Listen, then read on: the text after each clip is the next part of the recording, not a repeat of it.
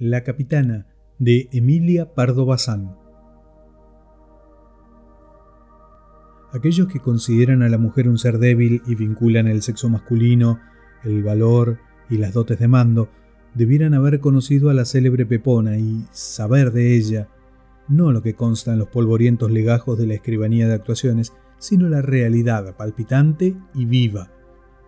Manceba, encubridora y espía de ladrones, esperándolos al acecho para avisarlos o a domicilio para esconderlos, ayudándolos y hasta acompañándolos. Se ha visto a la mujer, pero la pepona no ejercía ninguno de estos oficios subalternos. Era reconocidamente capitana de numerosa y bien organizada gavilla. Jamás conseguí averiguar cuáles fueron los primeros pasos de Pepona, cómo debutó en la carrera hacia la cual sentía genial vocación. Cuando la conocí, ya eran teatro de sus proezas las ferias y los caminos de dos provincias.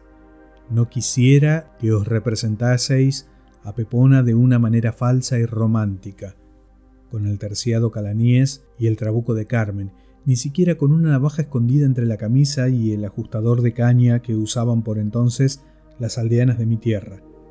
Consta, al contrario, que aquella varona no gastó en su vida más arma que la vara de aguijón que le servía para picar a los bueyes y al peludo rocín en que cabalgaba. Éranle antipáticos a Pepona los medios violentos y al derramamiento de sangre le tenía verdadera repugnancia. ¿De qué se trataba? ¿De robar? Pues a hacerlo en grande, pero sin escándalo ni daño. No provenía este sistema de blandura de corazón, sino de cálculo habilísimo para evitar un mal negocio que parase en la horca. La táctica de Pepona era como sigue. Montada en su cuartago, iba a la feria provista de banasta para las adquisiciones como una honrada casera del conde de Borrajeiros o del marqués de Ulloa.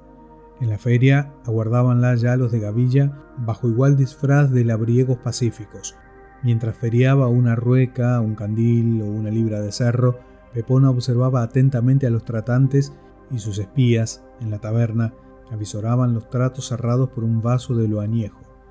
Sabedores de a dónde se dirigía el que acababa de vender la pareja de bueyes y regresaba con las onzas de oro ocultas en el cinto, se adelantaban a esperarle en un sitio favorable y solitario. Los ladrones solían tiznarse o enmascararse con un pañuelo negro. Pepona no intervenía, asistía emboscada tras un grupo de árboles. Si aparecía, era para impedir que maltratasen o matasen al robado y para dejarle el consuelo, pequeña cantidad que algunos salteadores conceden a los despojados para que beban en el camino. La justicia era favorable a Pepona, que llevaba cordiales relaciones con oidores, fiscales y procuradores, y con la aristocracia rural, Jamás intentó aquella sagaz diplomática un golpe contra los castillos y pasos. Al revés de los bandidos andaluces, profunda diferencia de las razas, Pepona solo robaba a los pobres trajinantes, arrieros o labriegos que llevaban al señor su canon de renta.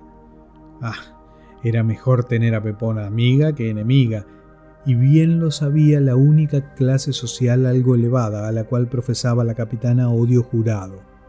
¿Verdad que esta clase siempre ha sufrido persecución de ladrones, al menos en Galicia. Me refiero a los curas. Se les creía y se les cree aún partidarios de esconder en el jergón los ahorros y se pierde la cuenta de las tostaduras de pies y rociones de aceite hirviendo que les han aplicado a los bandidos. Sin embargo, en Pepona se advertía algo especial, una saña de explicación difícil y acerca de cuyo origen se fantaseaban mil historias. Lo cierto es que Pepona, tan clemente, era con los curas encarnizadamente cruel y acaso ellos fueron los que añadieron a su nombre el alias de la loba. Reinaba pues el terror entre la gente tonsurada que solo bien provista de armas y con escolta se atrevía a asomar en romerías y ferias, cuando acertó a tomar posesión del curato de Treselle un jovencillo boquirrubio, amable y sociable, eficazmente recomendado por el arzobispo a los señores de diez leguas en contorno. Al enterarse por conversaciones de sacristía del peligro que los de su profesión corrían con Pepona, el curita sonrió y dijo suavemente con cierta ironía delicada, Miedo a una mujer, los hombres.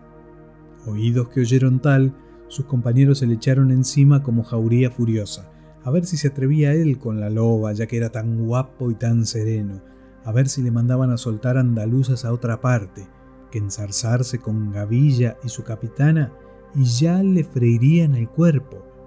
Pensaba que los demás eran algunas madamitas o qué. Con la Gavilla no me atrevo, dijo el muchacho cuando se calmó el alboroto, por aquello de que dos moros pueden más que un cristiano, pero lo que es con la señora Loba, caramba, de hombre a hombre. Desde aquel día, el joven abad de Treselle pasó por jactancioso y botarate, y se le dieron bromas pesadas, que en la feria del 15 de agosto tomaron ya carácter agresivo. Era a los postres de una comida en la posada de la Micaela en Cebre, donde se sirve excelente vino viejo y un cocido monumental de chorizo, jamón y oreja. Los curas habían resuelto dormir allí y no volver a sus casas hasta el día siguiente, escoltados, porque en la feria rondaba Pepona. Y el abad de Treselle, sofocado, exclamó al ensopar el último bizcocho en la última copa de tostado dulce. Pues para que ustedes vean, no soy ningún valentón, pero soy capaz ahora mismo de largarme solito a la rectoral. Eh, Micaela, que arré en mi caballería. Minutos después, la yegüecita castaña del abad, viva y redonda de ancas, esperaba en la puerta del mesón.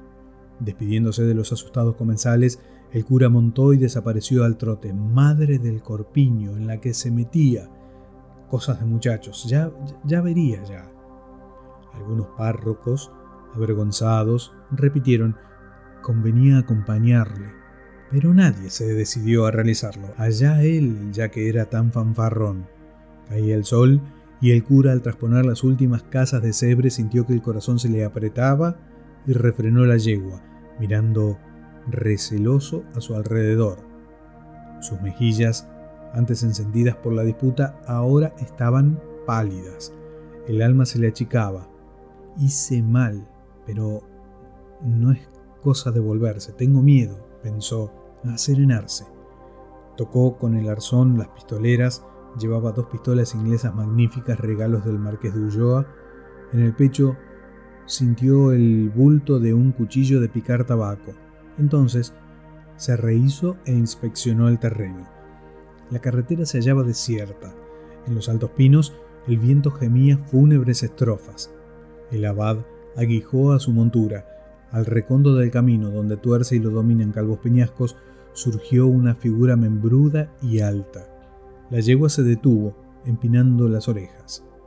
Era una mujerona apoyada en una vara de aguijón.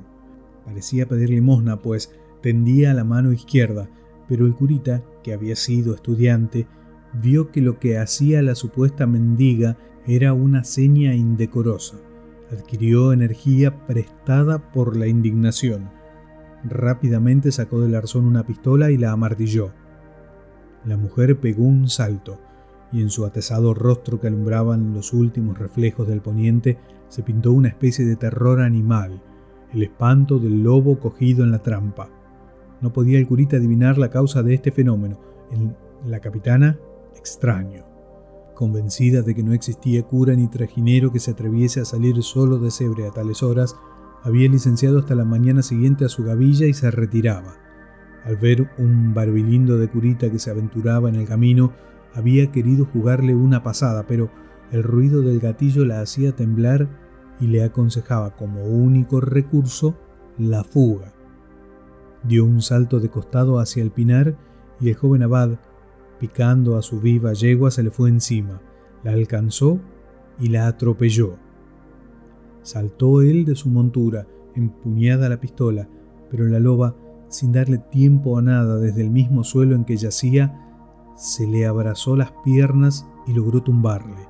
Arrancóle la pistola que arrojó al seto y después le echó al cuello las recias y toscas manos y apretó, apretó y apretó. El pinar, el cielo, el aire cambiaron de color para el pobre abad. Primero lo vio todo rojo, luego grandes círculos cárdenos y violáceos vibraron ante sus ojos, que se salían de las órbitas. No fue él, no fue su razón, fue el puro instinto el que guió su mano derecha en busca del cuchillo oculto en el pecho, y mientras la loba reía con torpes carcajadas del espectáculo del cura sacando la lengua, a tientas, la mano impulsó el arma. La terrible argolla de las manos de la capitana se abrió y ella cayó hacia atrás, con el pecho atravesado. Carne de perro tienen los bandidos, la loba curó, pero su ánimo quedó quebrantado, su prestigio enflaquecido, deshecha su leyenda, vencida Pepona por una madamita de cura mozo, y el nuevo capitán general que vino a Montañosa, veterano que gastaba malas pulgas, tanto persiguió a la gavilla que los señores abades pudieron volver en paz, ya anochecido, a sus rectorales. Escrito por Emilia Pardo Bazán, La Capitana.